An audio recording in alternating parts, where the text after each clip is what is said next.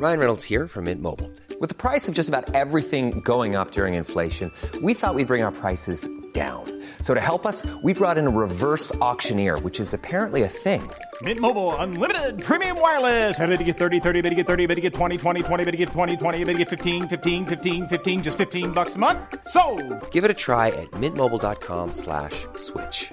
$45 upfront for three months plus taxes and fees. Promo for new customers for limited time. Unlimited more than 40 gigabytes per month. Slows. Full terms at mintmobile.com. Je crois que ça se voit à mes cheveux que je suis pas en forme. Bah allez, on y va. Thomas, il a, il a le poil terne. Ça se voit, ça se voit à ses cheveux. Le meilleur de séances radio est maintenant sur We Love Cinéma. Salut à tous et bienvenue sur Séance Radio, c'est Fan Footage, le podcast, épisode 7. On est de retour après quelques jours d'absence puisque nous avons laissé place à nos amis de Next Episode qui étaient en direct du festival Cannes Série. On vous renvoie évidemment vers leur podcast. En attendant, on est bien installé au Hurling Pub autour d'un verre pour vous parler euh, cette semaine, aujourd'hui, de L'île aux chiens, le nouveau film de Wes Anderson et Dans la brume de Daniel Roby. On vous dira euh, plus en détail euh, qui est-il ou pas d'ailleurs. voilà, ça c'est pour commencer, c'est gratuit. Euh, pour en parler évidemment, Ilan Ferry et Julien Munoz de cinévibe.fr. Salut Thomas. Comment ça va messieurs Salut Thomas, ça En va forme Toujours. Et mon fidèle comparse. Eh oui, je suis toujours là. J'habite au Hurling Pub en fait. Ah bon? Mais oui, oui, je vis ici. Ah d'accord, ok, bah écoute, euh, je l'apprends, moi qui pensais te connaître. Pierre Delors de fanfootage.fr. Plein de mystères. Bon, tout le monde est prêt? Vous avez bien bu? C'est bon? Vous êtes chaud, opérationnel? Yes. Allez, c'est parti Bon, cette mission, c'est quoi Huit ans après Mr. Fox, Wes Anderson revient donc à la stop motion avec L'île aux chiens. Nous sommes au Japon et suite à une épidémie de grippe canine, le maire tyrannique de la métropole Megazaki décide d'exiler tous les chiens sur une île artificielle faite de monceaux d'ordures. Le film va alors se concentrer sur une petite meute de chiens qui voit l'arrivée du jeune Atari Kobayashi, neveu du maire et parti à la rescousse à la rescousse pardon, de son fidèle Spot, qui est donc le premier chien à avoir été expulsé sur l'archipel interdite. Alors, euh, Wes Anderson, moi je suis pas un grand fan au départ et je dois dire que le film euh, m'a profondément ennuyé. Je trouve techniquement très intéressant, mais très très bavard. On va revenir en détail là-dessus. Euh, mais j'aimerais avoir votre votre sentiment sur ce film parce que je ne connais absolument pas du tout votre avis. Alors qui va commencer? Bon, vas-y, je vais commencer. Allez, Julien, vas-y. Bah, donc moi, moi, contrairement à toi, en fait, j'ai une euh, sérieuse affection pour euh, le cinéma Wes Anderson, Ouais.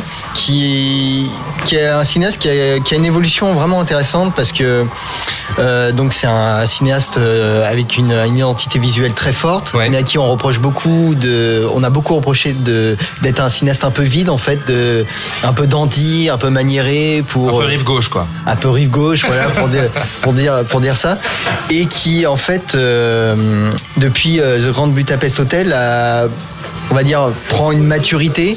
C'est-à-dire que Grand Budapest Hotel euh, inscrivait son récit en fait dans la grande histoire sans qu'on s'y attende vraiment. Donc il y avait un côté un peu plus sérieux, un peu plus noble. Et euh, là en fait on a un film qui, euh, bah, pour beaucoup de critiques en fait, euh, ça, ça revient très souvent, euh, un discours un peu plus politique. Oui. Donc, mais en fait, moi, c'est pas tellement ça qui m'intéresse, en fait, ce, ce- ce truc politique. C'est qu'il tend plus à, à l'universalisme, en fait, dans ces histoires. C'est-à-dire que, bon, on a cette histoire de. Tout le monde. Bon, la critique aime bien euh, dire que le film est euh, anti-Trump. euh, mais moi, j'ai envie de dire, bon, euh, maintenant, dès que t'as un film un peu. je un est- peu sensé, un peu intelligent, c'est un film anti-Trump à la Je base. suis pas sûr qu'il ait pensé son film. Et non, mais parce qu'on peut penser, par exemple, tu vois, le, donc on- le côté insulaire de, du Japon et son isolationnisme peuvent rappeler l'Angleterre et le Brexit, par exemple. Donc Ouais. on peut lui faire dire tout et n'importe quoi parce que il y a un message universaliste dedans. Euh, comment dire, il y a tout un discours quand même sur euh, la, le- la reconnaissance euh, des, des opprimés et euh, qui, qui se battent pour, euh, pour leurs droits en fait D'accord. qui moi m'a m'a bien plu parce qu'il a inscrit il a inscrit dans une dans un, tout un une épopée euh, alors un peu délurée iconoclaste tout ce que tu veux mais une, une épopée euh, qui fonctionne quoi en fait que- qui marche euh, avec tous ses codes le- les codes du, du cinéma Wes Anderson et voilà, ça s'inscrit dans cette mouvance qui, qui moi me, me, me plaît parce que euh, le, le, le côté politique entre guillemets, renforce encore plus euh, tout, tout le cinéma de Wes Anderson, je trouve. Ok. Ilan, allez, vas-y. Alors, Toi, je euh, crois que tu as trouvé ça wafement bien. Wafement bien, ouais. c'est naze. Je suis ressorti, j'avais même envie d'adopter un chien, mais je me suis rendu compte que T'avais envie de manger des dans- croquettes dans un appartement à Paris, ouais. C'était pas jouable. Euh, non, mais pour euh, moi, je rejoins, je rejoins Julien sur euh, sur son appréciation du film. Ouais. Mais peut-être que moi, je l'ai apprécié pour euh, pour d'autres raisons. C'est-à-dire qu'effectivement, bon, le côté universel, qu'on peut donner, qui est un peu capillotracté pour pour moi, c'est pas la chose à laquelle j'étais le plus sensible. Je pense que la chose à laquelle j'étais le plus sensible dans le film, c'est sa poésie. Oui. C'est euh, c'est son univers visuel, effectivement, toute la reprise des codes du cinéma de Wes Anderson, que moi j'aime beaucoup, même si je trouve qu'il t'en est un peu à se, à se répéter avec Moonrise Kingdom avant de revenir sur quelque chose de, de, de beaucoup plus original. fait un petit moment qu'il se répète quand même, Ouais. non? Dans les motifs. Oui, mais c'est aussi c'est aussi pour ça qu'on l'aime. C'est aussi euh, c'est aussi dans cette répétition des, euh, de certains motifs, euh, de cette patte. Wes Anderson, c'est aussi cette patte qui fait que soit on l'aime, soit on l'aime pas. Moi, pour moi, c'est en fait c'est un peu mon cinéaste préféré de ce que j'appelle, je sais pas si c'est moi qui l'appelle ou d'autres, le, le hipster pack. Ah, c'est une bonne qui formule. est, ouais. euh, ouais, qui est les Coppola, Anderson et, et autres. Pour moi, c'est c'est celui qui est le plus intéressant de, de tous et qui justement dans sa Roman- répétition, Roman Coppola. Roman Coppola. Oui, Coppola. il faut préciser quand même. Ah non, Sofia Coppola, tu veux dire. Sofia Coppola, Ouais, bien Roman sûr. Coppola, qui, euh, Roman Coppola qui est aussi. Tout ça, c'est un peu la même bande. hein, Ah, mais histoire de préciser, on parle pas du père. hein. Mais euh, voilà, qui de toute façon, moi je le trouve beaucoup plus intéressant justement dans la répétition de, de ces motifs. Et ce que j'ai aimé dans euh, dans l'île aux chiens, mis à part le côté canin, c'est la poésie qui en, qui, en, qui en est ressortie. C'est le fait que que les personnages étaient très attachants. Alors va rendre euh, va rendre des chiens attachants en, en stop motion, bah oui, tu peux. Tu t'appelles Wes Anderson et tu et tu le fais. Il y a d'autres choses que j'ai beaucoup aimé, son regard sur sur la barrière des langues, ce qu'il en fait, euh, comment il arrive à personnaliser ses, ses chiens, à leur donner euh, à leur donner une véritable humanité, beaucoup plus que que que ses, que ses personnages. Donc voilà, c'est des tas de motifs effectivement récurrents, mais qui euh, qui ici trouvent un regain d'originalité et, euh, voilà que j'ai que j'ai beaucoup aimé. Voilà, et pour revenir juste sur ce qu'on disait sur, sur la barrière des langues, ce qui me fait redouter un peu ce que va donner le film en VF, parce que en VO, l'usage l'usage de la barrière culturelle linguistique est, euh, est assez bien exploité. Et là, euh, là en VF, j'ai- j'ai peur. Enfin, j'ai vu la bande-annonce en français. J'ai peur qu'il Il a un casting de dingue mais j'ai hein. peur qu'ils prennent le truc un peu à l'envers, si tu veux. L'étudiante américaine. Bah, rappelle-toi, rappelle-toi de la VF de euh, Inglourious Bastards, c'était juste complètement aberrant. Genre du coup les Italiens parlaient, enfin tu sais ils avaient changé les langues de tout le monde parce que ça n'avait plus aucun Ouais, mais sens. déjà, regarder Glorious Bastard en français, c'est une aberration aberrant, totale. ouais. Bah alors, qu'est-ce qui t'arrive, Pierre? T'as vu Anglious Bastard en français? Mais non, mais vous rappelez- mais je me rappelle de la les, bande les annonce. quelques, les quelques scènes en français. euh, Je, me- je me rappelle de la bande annonce. J'ai pas vu le film. Oui, bande-annonce. Alors, Julien, tu voulais rajouter Attends, quelque ouais, j'accapare un peu encore le, temps de parole. Non, je voulais rebondir, c'est qu'il y a quelque chose qu'on dit jamais sur le, le cinéma Wes Anderson, c'est euh, son affection pour les personnages. En fait, c'est un film très affectueux envers ses personnages, malgré ce côté un peu dandy, un peu hipster, euh, qu'on pourrait croire qu'il prend à tout un peu de haut. Mais non, en fait, il y a- je trouve qu'il y a beaucoup d'affection pour les, les personnages qu'il met en scène. Euh, par exemple, on avait les gamins de Moonrise Kingdom qui ont qui ont pas du tout des réactions euh, affectives. euh, comment dire, c'est pas Spielberg quoi. Mais tu tu te tu t'attachais vraiment à leur quête euh, amoureuse euh, pour ces personnages et, et c'est c'est toujours un point qu'on qu'on nommait, je trouve, dans son cinéma parce qu'on parle toujours de la forme. Mais moi, je trouve que c'est vraiment un cinéma affectif euh, qui a. Voilà, c'était juste pour euh, Bah, pour ajouter très son bien, temps. T'as bien fait, t'as bien Pierre. Allez. Mais moi, c'est marrant parce que Moonrise Kingdom, c'est mon préféré de Wes Anderson. J'ai trouvé extrêmement touchant, très beau, très poétique. Euh, De toute façon, je suis assez fan de Wes Anderson, même depuis les tout premiers. Euh, J'aime un peu moins les voilà les plus anciens. J'aime un peu moins Bottle Rocket ou La famille Tannenbaum. Euh, J'avais été assez impressionné par The Life Aquatic. J'avais trouvé ça vraiment bien et farfelu. Ça m'avait bien plu. Euh, alors voilà, je suis extrêmement fan d'animation. J'aime beaucoup le stop motion. C'est un genre assez rare. et J'avais été vraiment bluffé par Fantastic Mr. Fox. Enfin, moi, je trouve le film euh, merveilleux. Euh, extrêmement dynamique. J'étais assez surpris par I Love Dogs. En fait, euh, je m'attendais à quelque chose dans cette veine, quelque chose de peut-être plus grand public, euh, de plus animé. Il faut quand même dire que, alors techniquement, le film est absolument ahurissant. Hein. C'est, j'ai trouvé que techniquement, c'est vraiment une prouesse. Par contre, c'est son film le plus figé visuellement en termes d'animation pure. C'est les, per- rigide, hein. les personnages bougent très très peu. hein. On est dans des rigide. cadres très figés. Bah, c'est c'est très japonais en fait. euh, alors, euh, ça dépend de quelle manière on l'aborde, mais. Je, je vois ce que tu veux dire, mais de toute façon, on va y revenir. Mais euh, alors, c'est un film, c'est son film sans doute le plus figé. Pour un film d'animation, euh, c'est vrai que les personnages ne bougent que très peu, et c'est surtout les visages qui sont animés. Euh, maintenant, la, la- la phrase que j'ai sortie en, en sortant de la, la projection presse, c'est que j'ai trouvé que le film était plus intéressant qu'il n'était ag- agréable à regarder, en fait. Et c'est un film que j'aurais beaucoup de mal à recommander. Euh, ce que je veux dire par là, c'est que euh, je le trouve très intéressant pour un cinéphile qui a l'esprit un peu ouvert et qui voit les références. Il y a ces bourrés de références à Akira Kurosawa, par exemple, ou aux Sept Samouraïs. Il y a un moment, il, il reprend même la musique des Sept Samouraïs que Alexandre Desplat euh, réorchestre. Euh, je trouve ça très intéressant pour un fan d'animation et particulièrement de stop motion. Par contre, je pense sincèrement que c'est un film qui ne peut pas vraiment plaire ou très difficilement plaire au grand public. Ça veut pas dire que c'est un mal, hein, je peux pas reprocher ça vraiment au film. Mais moi, c'est un film qui, je vais pas spoiler, mais ça se termine malgré tout sur une espèce de happy end. Et ben, malgré le happy end, je trouve que c'est un film qui reste euh, globalement, et même s'il m'a plu, assez froid. Euh, très mécanique. Et même dans sa construction, même dans sa narration, je trouve très très mécanique, je trouve assez figé. Et là-dessus, moi je, je m'attendais pas du tout à ça. Et il m'a fallu du temps pour pouvoir dégager un avis clair, tu vois, j'étais pas sûr de l'avoir apprécié à la première vision. C'est un film. C'est un film de cinéphile, c'est un, c'est- c'est un film d'animation pour adultes. euh, Oui, clairement. C'est c'est beaucoup plus adulte que. C'est même très long et très bavard, hein. Fox, là, Moi, parce que qui était quand même beaucoup plus enfantin. Moi, j'ai un gros souci sur euh, le rapport fond et forme de ce film. C'est-à-dire que, comme toi, Pierre, j'adore, euh, j'adore la stop motion, et euh, il me manquait, il m'en manquait de la folie pour que le message passe euh, vraiment clairement, en fait. C'est-à-dire que je me suis retrouvé devant euh, une succession de plans euh, hyper figés. Il y a de très très beaux décors, il faut le dire. Il y a- quand il y a- même. il y a- alors, il y, a une- il y a de très très beaux décors. Maintenant, j'ai, euh, je je suis très em- em- embêté par ce film parce que techniquement c'est très intéressant. Euh, la richesse iconographique, elle est là, mais j'ai plus l'impression de voir une richesse iconographique euh, pour de la publicité par moment que pour euh, euh, le médium cinématographique en tant que tel, pour un vrai film de cinéma.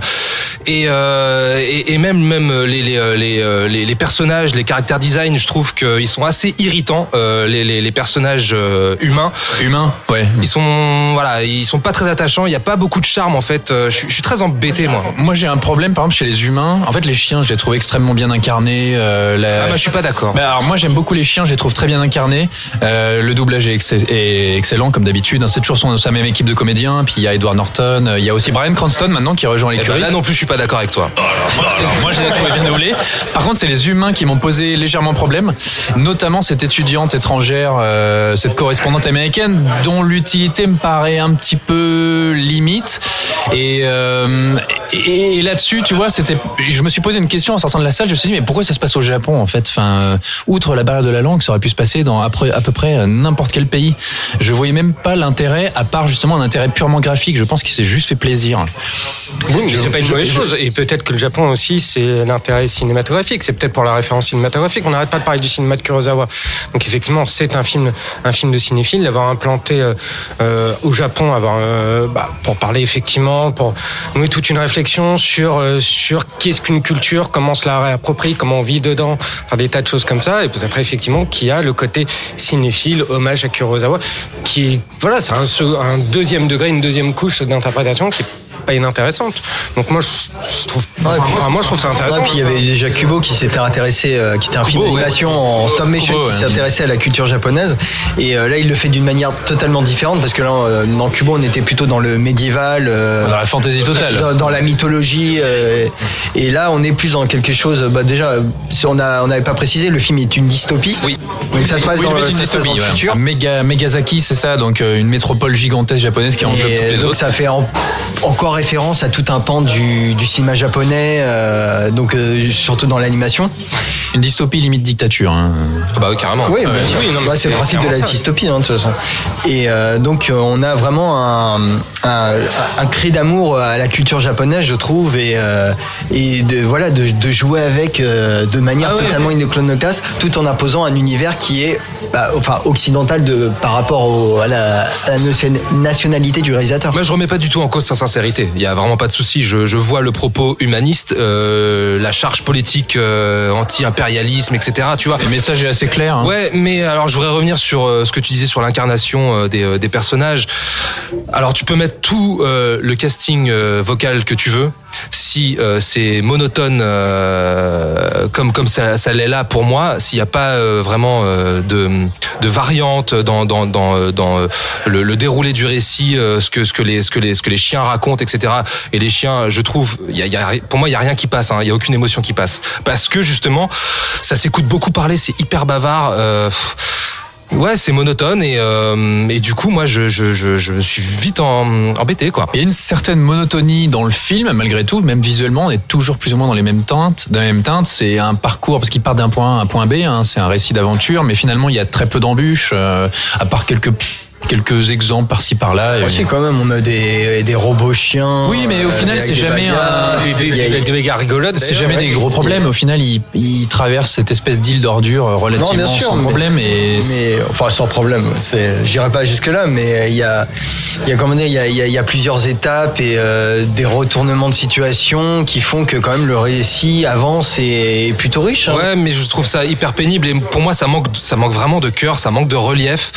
Euh, c'est, euh, ça, m'a vraiment emmerdé parce que parce que j'ai été très sensible à, la direction artistique et euh, voilà, il manque, il manque cette folie, il manque ce truc vraiment pour faire passer tout, euh, tout le message. Ouais, bah écoute, enfin, moi j'entends tout ce, tout ce que vous dites, mais alors moi je trouve qu'il je trouve pas qu'il y a pas de folie justement dans le film. Je trouve que c'est une folie, mais une folie douce.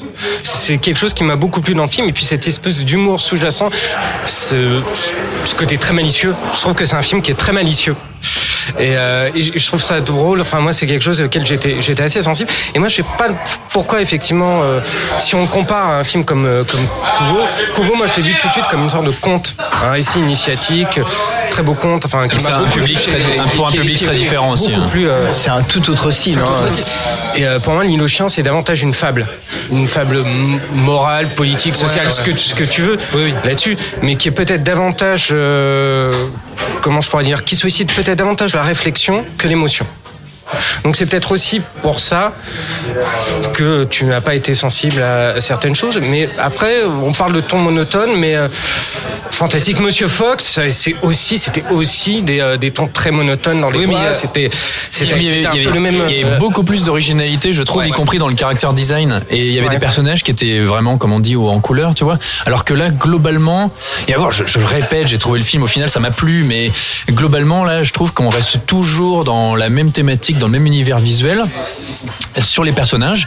Euh, à part peut-être, il y a un personnage d'une une femelle chien qui est un petit peu différente, mais sinon, c'est plus ou moins un peu Incarné par euh, Scarlett Johansson. un peu tous les, un peu Scarlett Johansson, et un peu qui, tous les mêmes. et qui, justement, excuse-moi, je te coupe, qui euh, a cette euh, tendance à, à- à caractériser vraiment ce que je hum, supporte le moins chez Wes Anderson, c'est ce, cette espèce de blues existentiel. Et le doublage chuchoté. Ouais, non mais, enfin voilà quoi. Non mais je me rappelle du rat par exemple qui était doublé par Willem Dafoe dans Fantastic Mr Fox. Ouais, il y avait des personnages comme ça qui sortaient du lot. Là, je trouve que globalement au final, euh, les chiens se confondent un petit peu tous les uns avec les autres. Après, celui, pas celui qui est incarné par, euh, par Brian Cranston, parce que justement, il apporte une espèce Oui, de lui, chaleur. même lui, il a une voix, spécificité, un de voix. mais pas les autres. Tu vois, je Oh, trouve que les autres se confondent un peu. euh, Rex, pareil, celui qui est doublé par Edward Norton aussi a une identité, je trouve, Hmm. euh, qui est toujours un peu, qui est un peu le, comment dire, euh, mince, j'ai- j'ai- je perds mes mots, le, enfin comment dire, le, le neutre de la Oui, bande en fait. Jeff qui- Goldblum qui double celui qui parle toujours de toutes les rumeurs qu'il entend sur l'île. Mais Mais tu vois, moi, pour le coup, à chaque fois, je me, je me perdais dans qui incarne qui, qui double qui. Enfin, tu vois, je, je me suis complètement perdu entre Brian Cranston et Jeff Goldblum. Pourtant, ils ont des voix reconnaissables, mais euh, je, je m'y retrouvais même plus, moi. Il y a quelques moments assez drôles quand même. Euh, Il y a des moments qui m'ont bien fait rire. Euh, je trouve que la composition Ouais. d'Alexandre Desplat, malgré tout, est, euh, est assez réussie. J'ai trouvé qu'il y avait des très très beaux décors. Visuellement, ça reste vraiment une tuerie. après, voilà, les séquences avec les humains, notamment il y a un scientifique un moment là avec sa séquence d'empoisonnement. Je trouve que c'était un petit peu. euh, c'est- vraiment pas ce que tu retiens du film, tu vois, Oui, tout ça. c'est sûr, il y a, y y un peu de superflu, c'est comme dans tous les films de Wes Anderson, il y a des choses, il y a des choses en mais c'est pas, tout- parfait. glo- globalement, là, souvent ces films, je peux les regarder avec grand plaisir. Celui-là, je suis pas certain que ce soit un film que j'ai envie de revoir euh, comme ça un jour euh, s'il est sur Netflix, tu vois. Ouais. Et s'il est sur Canal+, tu Excepté pour la technique. Euh, Je ne sais, j'ai pas l'abonnement. euh. Moi, j'aurais juste revenir sur la direction artistique.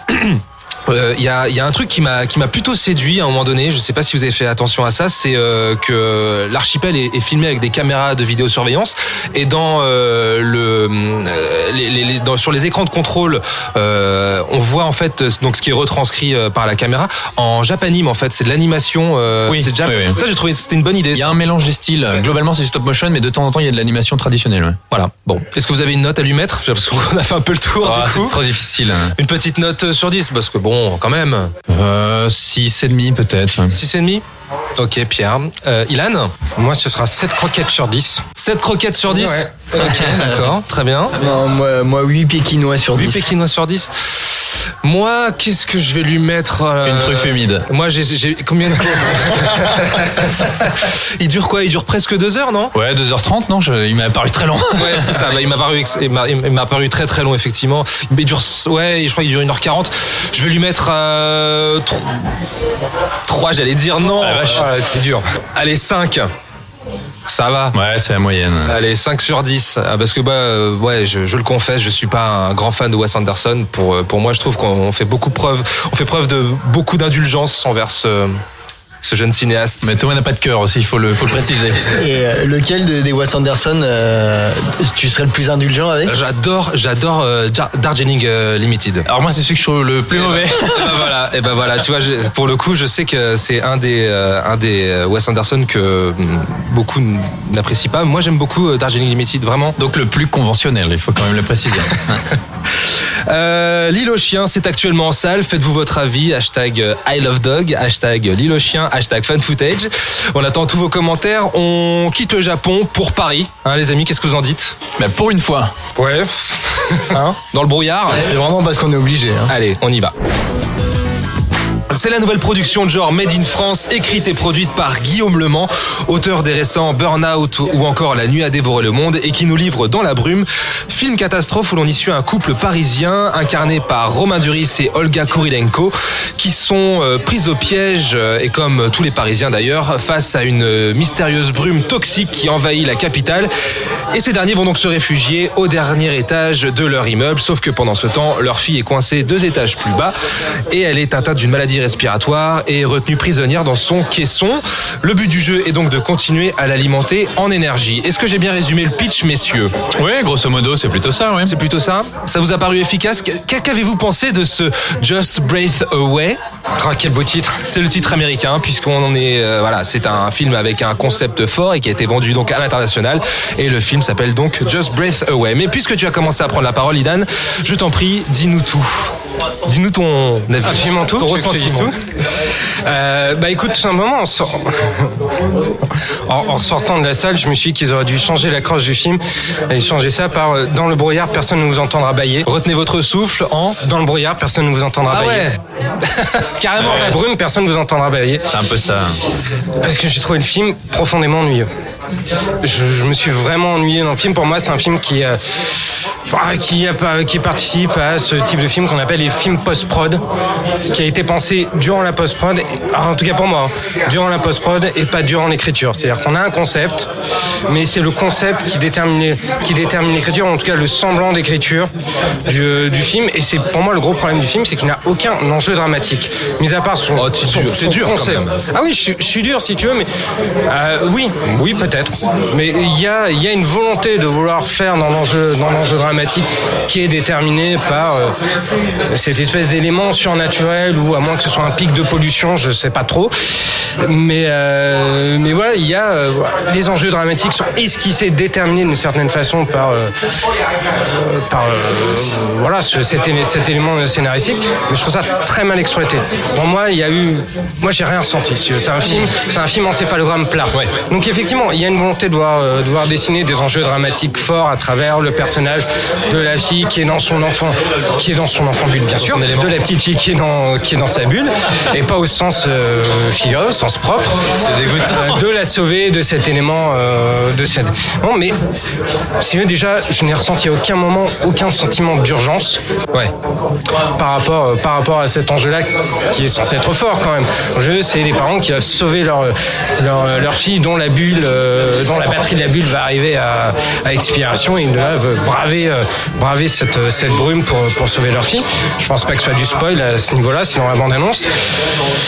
Et avec, euh, si tu veux, tous les, toutes, les, enfin, euh, toutes les figures imposées. euh, voilà, on a le sacrifice, enfin, les personnages secondaires euh, qui sont censés être attachants, mais qui sont tellement, euh, tellement archétypaux. Si tu veux, tout est de l'ordre de l'archétype. alors attention parce que Guillaume Le Mans qui écrit et produit le film, euh, on n'a pas dit mais c'est réalisé par Daniel Roby dont je ne connaissais absolument pas l'existence jusqu'à ce film-là. Bref, passons.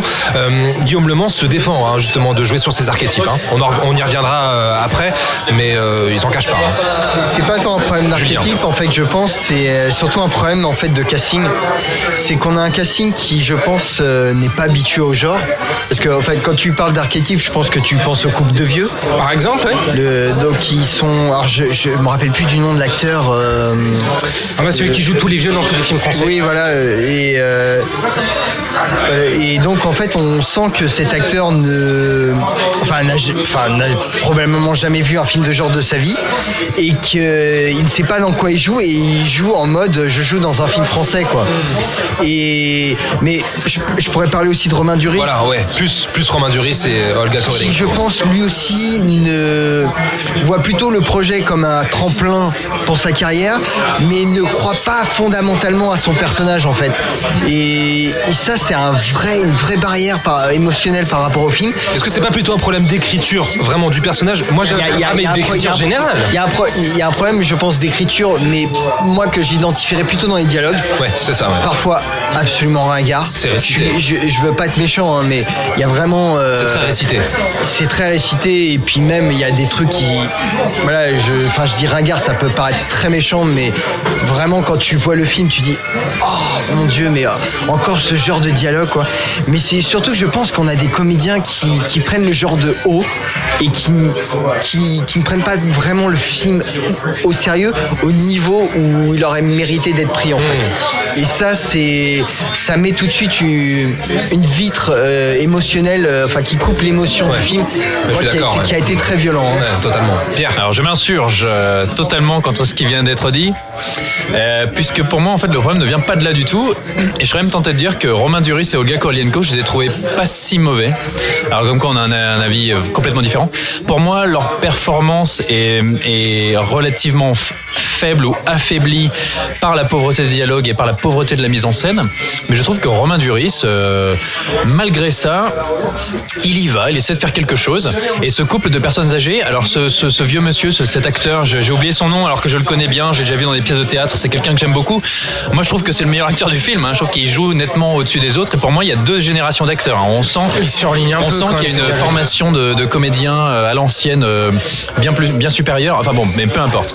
Euh, je vais faire une critique sur le film qui est c'est un coup de poignard. hein, je suis désolé, mais je suis sorti de la salle. Je suis allé le voir au cinéma. J'étais pas à la projection presse. Il y avait une Il y en a pas eu. Hein. il y avait, il y avait une dame derrière moi qui était avec son, avec son, son mari ou son amant, je ne sais pas. Et euh, elle, elle a sorti une, une phrase dans les, dans les escaliers en sortant du GCDL. Elle a dit Ouais, bon, euh, ça pourrait passer sur M6, quoi. Aïe, aïe, aïe, aïe, aïe, Alors, aïe. c'est affreux de dire ça, mais c'est exactement ce que j'ai ressenti. C'est-à-dire que c'est un film qui a des ambitions, qui a envie de faire quelque chose, qui a envie de produire un, bah, ce, ce scénariste. Je ne connaissais pas tellement son travail, moi. Euh, Guillaume Le Mans, c'est ça Ouais, Guillaume Le Mans qui est auteur de Pour elle, des films de Fred Cavaillé et récemment euh, Un homme idéal. Euh, enfin Voilà. il y a trois ans un On, homme on idéal. sent qu'il veut, on sent qu'il veut c'est porter ce projet de film de genre et de film catastrophe en France et à Paris. hein. Mine de rien, c'est suffisamment singulier pour le pour mériter d'être souligné. Mais c'est un film ambitieux hein, de- Mais c'est ambitieux et en même temps le résultat n'est pas là pour moi. Les dialogues sont faibles, l'écriture est terrible. Pour moi, le problème vient de l'écriture à la base. L'écriture est terriblement faible, c'est bourré d'incohérences. Euh, les images sont moches, la mise en scène est plate. Et pour moi, les comédiens là-dedans, ils ne peuvent pas briller quoi qu'il arrive. Ils n'existent pas, ouais. Oui, Julien, vas-y. Non, moi je mettrais juste un bémol en fait. Enfin, pour moi, le, le problème d'écriture du film concerne une scène qui en fait déflore la fin, mais longtemps avant qu'on nous l'annonce. et, euh, et qui essaye de jouer. Ah, on vous a surpris quoi. Mais bah non, enfin ça fait une heure et demie que j'ai compris ce que comment ça allait se terminer. Et là c'est vraiment pour moi c'est la, la grosse erreur du scénario que je ne comprends pas, qui justement qui n'est pas à la hauteur de ce que peut produire un Guillaume Le Mans. Alors je sais pas si la fin a été changée, s'il y a eu quoi que ce soit. Il est assez évasif là-dessus aussi hein, sur. Manifestement, il y a eu des gros problèmes en post-prod, sur le Final Cut Mais, notamment. mais lui n'en parle pas. Les effets spéciaux sont un peu dégueux parfois. Lui, lui n'en parle pas, mais euh, c'est cette fin qui est, comment dire, euh, désamorcée, mais au bout d'une demi-heure de film, et qui fait, qui est là, qui comment dire, qui, qui fait genre, euh, vous avez rien vu, mais là on vous a montré la solution de la fin, mais ça passe pas du tout quoi. Et j'aurais pu excuser les effets spéciaux parfois un peu limite en termes euh, quand dans les scènes au-dessus Oui, sur, les balcons, sur les toits. Sur les balcons et les Parce toits. que les scènes, quand on est, parce que le film se passe beaucoup sous la brume quand même, et ces scènes-là sont quand même d'un autre standing. Je dis pas qu'elles sont réussies, je dis qu'elles sont d'un autre standing, mais les scènes au-dessus du toit sont quand même un peu limite et euh, très cinéma français, je trouve. Oui, elles sont, elles sont moches. Je voudrais juste rebondir sur, euh, sur ce qui a été dit sur- concernant les acteurs. Moi, j'ai pas tellement, enfin, j'ai pas eu tellement de soucis avec les acteurs dans la mesure où je trouve qu'en fait, ils avaient pas grand chose à défendre. Moi non plus, en fait. À la, à la base, il y a un problème d'écriture, d'écriture des personnages et qui- quelque chose qui, moi, de toute façon, m'a énormément choqué avec ce film, c'est que ça manque de tension. Avec un sujet pareil, et même avec des enjeux dramatiques pareil, on parlait d'intention, il y a des intentions effectivement de dessiner des enjeux dramatiques, mais il y a absolument aucune tension qui, qui, qui s'en dégage, on n'est jamais proche des personnages. On s'en fout en fait, les, choses les, choses, les choses se déroulent de manière très, euh, très basique, très linéaire, et c'est juste, on coche les cases du film catastrophe avec ces petites péripéties, ces petites figures imposées qu'on a déjà vues dans dans d'autres choses. Donc, moi, j'aime- c'est même pas ne pas avoir aimé le film, c'est une, une totale indifférence. T'as pas eu peur quand euh, Romain Duris se fait poursuivre par un chien Écoute, j'ai eu peur pour son brushing. Attends, cette Ouais, scène, il je faut- me suis demandé si ça allait tenir. Cette scène, il faut en parler quand même parce que euh, pendant le film, alors malheureusement pour malheureusement pendant la brume, mais je- j'ai pas voulu m'empêcher de faire des petites comparaisons avec euh, des grands films catastrophes que j'aime beaucoup, notamment La Guerre des Mondes de Steven Ah, Je pensais Spielberg. que t'allais citer Roland Emmerich, mais bon. Qui est une non, référence de Guillaume Le Mans. hein. Exactement. Voilà, c'est ça. Y- Le jour d'après, d'ailleurs, aussi. Euh, il faut savoir que Steven Spielberg, ou bon, Steven Spielberg évidemment c'est un des plus grands cinéastes, mais c'est un cinéaste qui explique les règles de l'univers qu'il te présente pour que tu puisses les comprendre dès le début et qu'ensuite le film coule de source. Là, c'est un film qui n'a aucune règle cohérente. C'est-à-dire qu'à un moment on te montre que la brume tue tous les animaux comme les humains. Donc on voit un chien dans un appartement, un chien adulte qui est tué. Et puis deux secondes après, il y a une scène où il y a un chien adulte Bah dans les rues, dans les rues qui les poursuit. problème, Et tu dis, bah alors la brume, ça les tue ou ça les tue pas? Puis ensuite, ça, on se rend compte, ça tue tous les oiseaux. Donc il n'y a, aucune cohérence. Et sur ce qui est des enjeux dramatiques, et je suis d'accord, et de la tension, euh, la tension, elle est créée artificiellement par une espèce de caméra qui bouge et par une musique d'une banalité, mais alors c'est pas possible de faire plus banal. Mais sinon, c'est un film qui, n'a, qui résout tous ces problèmes de la manière la plus simple et la plus conventionnelle possible. Et quelle que soit l'épreuve que traversent les héros, la solution est à une minute de, de leur position. C'est-à-dire qu'il il faut un équipement spécial, hyper rare, unique au monde. Le laboratoire est à deux rues. Il faut aller chercher tel mec, euh, il habite dans le truc d'en face. On a besoin de batteries pour euh, le caisson hyper futuriste. Bah, c'est pas grave, il y a une voiture électrique avec des batteries qui correspondent juste en bas Et de la rue. heureusement que Romain Duris vit dans l'immeuble d'en face euh, de son ex-femme. Oui, non, mais en fait, il y a rien à faire. C'est euh, et d'ailleurs, bah tiens, tu me fais bien d'y penser. Il vit dans l'immeuble d'en face euh, de son ex-femme. On comprend pas tellement leur relation. C'est-à-dire qu'au début, tu te dis, bah tiens, ils sont sans doute divorcés. Il vit dans l'appartement d'en face. je comprends- on comprend ça quand tu- facilement, quand même, hein. mais quand tu les vois ensuite euh, dans leur rapport l'un envers l'autre, il y a aucune espèce d'animosité. Ils pourraient très bien être en couple. En fait, le film ne rien à ce niveau-là. Je trouve que leur relation, elle est particulièrement mal écrite et mal amenée. Donc en fait, ils sont en très bons termes euh, dès le début du film. Puis quand ils ont une scène où tu te rends compte qu'ils pourraient peut-être éventuellement retomber dans une espèce d'attirance l'un envers l'autre, bah de toute façon, c'est désamorcé par le fait que depuis le début, euh, il y avait aucun problème entre les deux. Et ça, ça rejoint cette idée du téléfilm M6. C'est-à-dire, c'est- il y a quasiment aucune embûche. Tout se règle en un tour de main. La solution était juste dans la rue d'à côté. Tous les personnages s'aiment. Il n'y a pas de problème. Et ça, je trouve que pour un film catastrophe ou un film qui a une espèce d'ambition d'amener le genre, en plus, dans la capitale, c'est pas courant de voir ça à Paris, de voir les toits parisiens, de voir le métro, les gens mourir dans nos rues, ce qu'on côtoie tous les jours. Enfin, pour ceux qui habitent à Paris, évidemment. Euh, mais ça, c'est, c'est, je comprends pas. C'est criminel d'avoir fait ça. C'est quoi. criminel carrément. Waouh. Et, et puis, et puis on, a, on a très peu parlé de, de la mise en scène, ou en tout cas de l'absence de mise en scène, parce qu'avec un film pareil, on s'est dit qu'il aurait pu jouer, à défaut de, de bien écrire, en tout cas peut-être jouer sur la mise en scène, sur la gestion de l'espace, des choses comme ça. Une impression de- d'étouffement, par exemple, ou je sais pas, jouer sur les cadres, sur n'importe quoi, mais pas du tout en tu fait. vois la, la lumière euh, parisienne euh, quand enfin avant l'accident et quand on est au-dessus qui fait vraiment euh, enfin qui est lumière type cinéma cinéma français donc tout est éclairé tout est visible euh, tout le cadre euh, est, euh, est limpide en fait qui n'a aucun l'image n'a aucun caractère là c'est vrai qu'on se dit qu'il y a vraiment euh, il y aurait pu un effort, un effort de fait qui est fait quand on est sous la brume quand même qui a une esthétique qu'on aime ou qu'on n'aime pas hein. moi je suis pas excessivement fan mais au moins qu'il y a un minimum de caractère mais quand on est vraiment dans le, le Paris euh, qu'on connaît normal tout ça c'est vraiment embarrassant quoi Alors moi je suis plutôt d'accord avec tout ce que vous avez dit de toute manière. Euh, le film a coûté 11 millions d'euros, ce qui est quand même euh, ce qui est quand même pas mal du tout.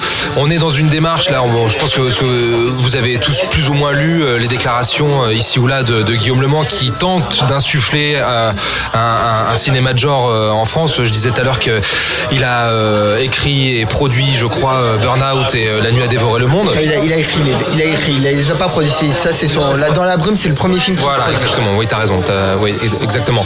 Maintenant, euh, alors on, on espère, on espérait euh, quelque part nous, euh, fans de fantastique, de cinéma de genre, que ce film pourrait être un, game changer quelque part. Euh, on en est, euh, voilà, le film est sorti il y a une semaine maintenant. On est à un tout petit peu plus de 120 000 entrées, donc euh, ça va être très très compliqué. Manifestement, il s'est bien vendu à l'international. C'est ce que Guillaume Le Mans déclarait récemment. Il a beaucoup de projets aussi pour le, cinéma français. Je, je suis très embêté parce que j'ai envie de le défendre quelque part ce film malgré tout. Ah, C'est ça en fait la problématique, c'est qu'on a une personnalité, donc Guillaume Le Mans, qui est un homme euh, ambitieux, qui vraiment a des projets euh, qui, qui, qui donnent vraiment envie. Donc un film avec Jean Dujardin, euh, réalisé par Alexandre Aja, l'aventurier. Film d'aventure exotique. Et, et je parle vraiment que de celui-là. se passe en Indochine, c'est ça Ouais, en Indochine. et donc c'est c'est quelqu'un qui, qui pourrait changer la face du cinéma français, euh, enfin en tout cas faire exister le cinéma de genre français euh, dans, populaire, dans, dans ce qu'il a de plus noble. Oui, de, bien de- sûr, ouais. et de plus efficace et de plus euh, passionnant qu'on peut trouver. Et c'est pour ça que c'est difficile parce que bon, on n'aime pas le film, mais en même temps, on a envie de défendre ce mec qui va peut-être euh, amener encore d'autres choses beaucoup plus passionnantes et beaucoup plus réussies. Et je pense qu'en fait, euh, ces scénarios doivent être réalisés par des, des réalisateurs qui ont quelque chose à montrer, quoi. Vraiment comme un Fred Cavaillé qui malheureusement Ah ouais, ouais, évidemment. Bah ne voilà, fait plus grand chose de, de correct parce qu'il a payé le prix de l'échec de Mea Culpa. Mais euh, voilà, c'est c'est un peu schizophrénique euh, nos, Mais nos- nos opinions. Des, quoi. des cinéastes de qualité, mais qui seraient là aussi pour recadrer l'écriture. Parce que moi, vraiment, c'est là où le film pêche. Je peux lui, je peux lui accorder le bénéfice du doute euh, sur pas mal d'aspects. Je peux comprendre que les effets spéciaux soient pas toujours exceptionnels, parce que oui, ça reste un film français avec un budget relativement limité, même si 11 millions d'euros, Pas rien, c'est hein. quand même beaucoup. Hein. film de genre. Je peux excuser les comédiens. Euh, en fait, je pourrais presque même excuser la mise en scène qui est particulièrement plate et banale si l'écriture derrière était solide. Mais pour moi, c'est ça. En plus, c'est non seulement un film catastrophe, mais c'est aussi un film de science-fiction. Parce que ça se passe dans un futur proche. Je pense, à mon avis, c'est pour justifier la maladie de ses enfants et qui vivent dans cette espèce de caisson un peu futuriste avec des batteries, euh, des batteries énergétiques. Le, le- il présente la science-fiction dès le début, c'est-à-dire que Olga Korilenko, euh, bon d'ailleurs, c'est un film purement français, c'est-à-dire que ce sont des Parisiens qui vivent dans des appartements exceptionnels, gigantesques, Haussmanniens. qui sont tous toujours beaucoup plus riches que la quasi-totalité des Français. Hein. Faut pas oublier qu'en France, on est dans un cinéma bourgeois. Elle travaille, elle donne des cours par correspondance sur Skype avec un espèce de synthique, de tablette graphique hyper futuriste. On se demande même à quoi ça sert. C'est en plus un film qui te, je sais plus, c'est toi qui disais, Ilan, on sait pas tellement d'où vient cette brume. Euh, mais en fait, si, il te l'explique dans les dix premières ou les cinq premières minutes du film. T'as un journal télé. Oui, une édition spéciale. dit Oui, mais- globalement d'où vient la brume? Romain Duris n'entend quasiment pas ce qui se passe ou ne prête même pas attention au journal télé. Euh, dix répliques plus loin, il te répète exactement l'origine de la brume. alors que euh, son personnage n'est même pas censé le savoir, tu vois. Enfin, il y a un moment, si on veut proposer du genre, il faut faire un truc carré, quoi. Oui, Julien. Euh, ouais, je mettrais quand même un gros bémol parce que reconnaissons quand même les mérites du film, c'est que le film en fait on a on ne sait ce que le personnage principal sait en fait. C'est tout est de son point de vue et donc en fait on apprend des choses mais on n'est jamais vraiment très sûr de ce que c'est cette brume. On- enfin, Euh, il te l'explique euh, texto dès le début du film, hein, dans un journal télé. Hein. on sait mais oui mais on Et en plus, il on te le connaît- répète C'est-à-dire, ensuite. Le, le film n'est pas fantastique, c'est un vrai film catastrophe, mais euh, au moins on peut apprécier quand même ce, ce- le fait qu'il y a un point de vue dans le film, c'est qu'on reste attaché au personnage principal et on n'en sait pas plus, on n'en voit pas plus que ce que lui voit ou peut connaître. Donc là, je te trouve un peu injuste. Où a lieu d'ailleurs cette comme catastrophe ça. La catastrophe naturelle, elle a lieu dans. Est-ce qu'on spoil ou pas? Je sais pas. Oh, euh, on va- Ah bah, En gros, C'est pas il y, a très un jour- grave, il y a un journal télé. Ah, le Bah ouais, euh. je me lance. Non, mais pour dire où Il y a un journal télé dès le début du, du film qui te dit attention, énorme éruption en Suède et en Norvège, un nuage euh, qui sort, voilà. Ensuite, il rencontre un militaire qui lui dit écoutez, on sait pas très bien ce que c'est cette brume, mais on sait qu'elle sort de terre. Et ensuite, c'est tout ce que le militaire lui dit. hein. Et Romain Duris n'avait quasiment pas vu le journal télé, il l'a limite pas entendu. Et ensuite, il, reva- il retourne voir sa femme et elle lui dit alors qu'est-ce que c'est? Il dit bah écoute, j'ai vu des militaires, c'est un nuage qui vient de Suède et de Norvège, ça vient du sous-sol et c'est terrifiant, etc. Ben non, non. À quel ça- moment tu l'as su, quoi ça fonctionne pas comme ça, mec. Ouais, Ilan, vas-y. C'est pour ça que moi je reste, je reste persuadé que c'est un film qui a été pensé avant tout en post-prod. Pour moi, c'est clairement ça. Tout s'est joué au montage, selon toi Bah, tout ce- en fait, si tu veux, pour moi, l'enjeu principal, c'était comment on rend la, quand- comment on rend la brume crédible, comment on, on- on essaie de valoriser cette espèce de tour de force, de tour de force technique. Mais l'écriture, l'écriture, en tout cas, le sondant d'écriture n'est qu'un prétexte pour, euh, pour montrer, euh, pour montrer que, attends, et nous, les Français, on peut faire du bon effet spécial. Perdu, en plus, c'est pas très beau. Mais pour moi, c'est un film qui n'a pas été, qui n'a en tout cas pas été pensé Oh, je depuis l'écriture, ça c'est ouais, sûr et certain. c'est- C'est dur ce que tu dis quand même. Hein. Non, mais Guillaume, Mais je suis un mec dur. Je connais pas plus. Ilan est assez cruel. Il a, Mais c'est ça qui, non, mais c'est ça mais qui, si tu qui veux, me- quand euh, tu vois son travail, euh, quelques-uns de ses travaux sur euh, en tant que scénariste pour les films de Fred Cavaillé, je pense pas qu'il se soit lancé comme ça euh, à corps perdu. euh. Non mais ju- justement, je, suis assez étonné parce que même un film, euh, enfin, parce qu'effectivement, il a, écrit des films. Enfin, moi, j'aime beaucoup tous les films qu'on a cités tout à l'heure. Par exemple, Burnout. Effectivement, l'histoire, l'histoire est assez carrée, mais l'écriture est carrée et fonctionne. Il y a la mise en scène qui, qui transcende, qui transcende l'écriture. Pour elle, les films aussi de Fred Caillé, effectivement, à la base, il y a une écriture carrée qui est transcendée par, une mise en scène, mais ça reste, ça reste très caractérisé, très caractérisable. Enfin, voilà, je, trouve ça très efficace. Euh, tu parlais d'immeuble haussmannien, c'est ça effectivement qui fait plaisir, euh, en tout cas moi le cinéphile euh, français, c'est de voir Paris dans un contexte de genre, en scène, oui. de voir les toits parisiens, de voir les rues parisiennes, de voir les immeubles haussmanniens, etc. Enfin moi ça m'a fait plaisir de voir ça, ça change. Et puis c'est vrai que cette espèce de brume soudaine, ça commence par une sortie de fumée comme ça du métro avec des gens en panique et C'est qui, intriguant, quand et qui meurent dans la rue. Non mais surtout, enfin je veux dire mine de rien pour des Parisiens, ça rappelle aussi des, des événements tragiques qui se sont déroulés chez nous. La peur, de- qu'est-ce que c'est que cette fumée Qu'est-ce que c'est que ces mouvements de panique dans le métro Euh, c'est des relents de peut-être de terrorisme. Du coup, c'est c'est un- c'est une manière d'aborder le genre, d'aborder la peur de citadine très différente. On part sur des peurs euh, presque collectives, tu vois. Par la paranoïa La collective. paranoïa, et ça c'est intéressant. Mais derrière, euh, on a des personnages qui, enfin je veux dire, faut pas oublier que du coup, ils utilisent des, des masques à oxygène pour euh, ne pas respirer la brume.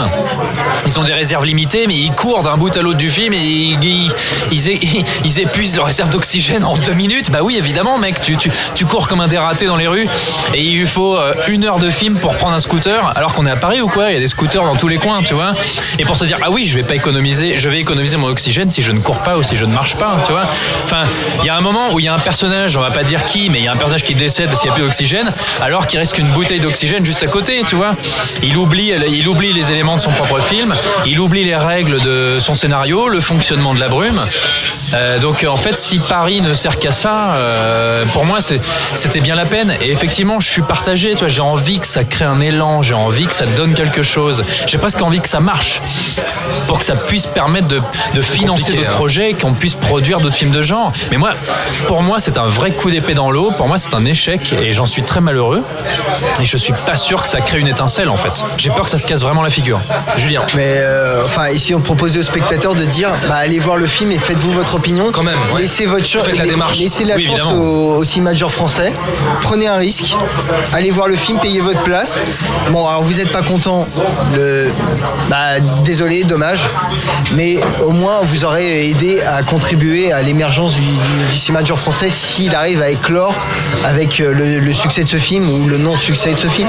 Bon, bah, Ilan, est-ce que t'as un Un dernier mot Un dernier mot. le- Non, non, on n'arrête on, on n'arrête pas de parler de ce film comme euh, devant être le porte-étendard du cinéma de genre français. Je trouve que le cinéma de genre français peut faire beaucoup mieux et est capable de faire, euh, de, de faire, de faire beaucoup mieux, de, de faire beaucoup mieux que ça. Et je trouve ça dommage qu'on se polarise, euh, qu'on se polarise sur, sur ce film-là, même si effectivement il y a des intentions, elles sont louables. Moi, j'ai été le premier intrigué par, par la bande-annonce. J'étais le premier à me dire ah ça peut être intéressant ce qui, ce qui est montré parce que ça, ça renvoyait à plein de choses. Ça renvoyait à The Mist. Il y a, il y a des séquences qui, euh, qui me faisant passer à, à la, à la guerre du monde parce que ça se voit que c'est quand même une, euh, une influence Et un réalisateur assumée, mais qui, un réalisateur mais, mais qui en tire pas des bonnes, des- des éventuellement bonnes leçons, un savoir-faire euh, nord-américain plus plus carré. Oui, qui mais alors, le si tu veux, d'accord, faire du ci- cinéma genre français, mais si c'est pour faire comme les Américains. Non mais ça, ça, ça ça peut être une bonne trop manière l'intérêt. d'introduire, tu vois.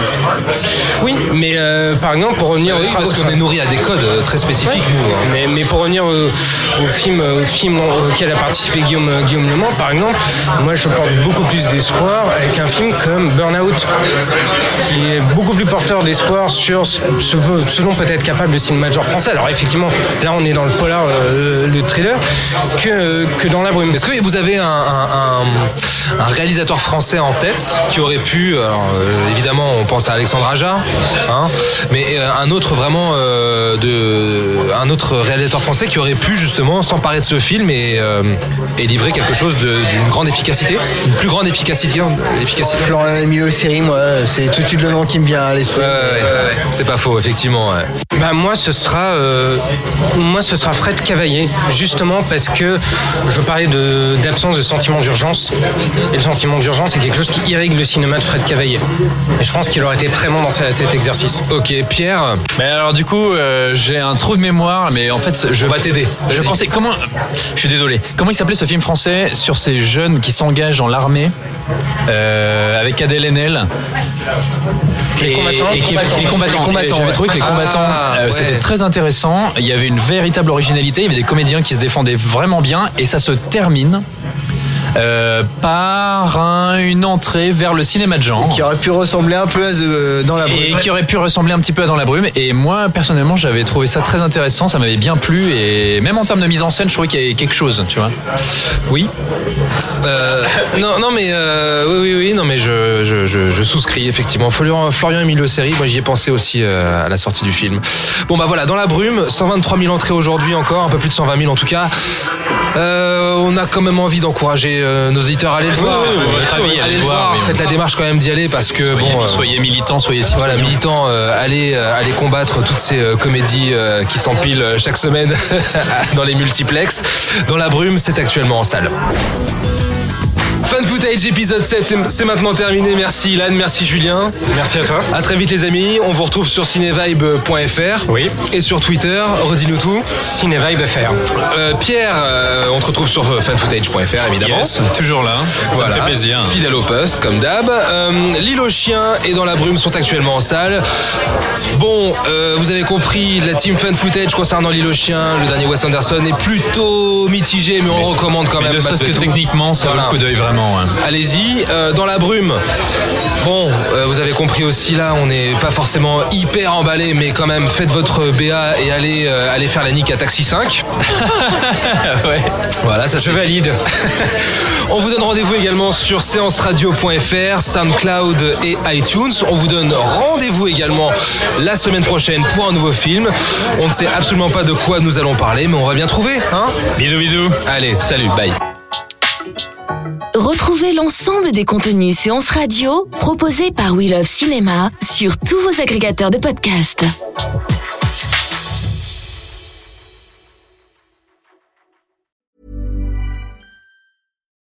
Do you love anime, gaming, movies, and discovering how your favorite pop culture affects everything you do? Then join us on Crunchyroll Presents The Anime Effect. I'm Nick Friedman. I'm Lee Alec Murray. And I'm Leah President. Every week, you can listen in while we break down the latest pop culture news and dish on what new releases we can't get enough of. Whether you love movies, I'm going to tell you all about the uh, hopeful 4K re release of Tron Legacy that happens. I'm right there with you. Or music. The music in this show Yeah. is absolutely incredible. Or anime. and under this mask is another mask. you can discover your new favorites right here on The Anime Effect. Listen every Friday wherever you get your podcast and watch full video episodes on Crunchyroll or on the Crunchyroll YouTube channel.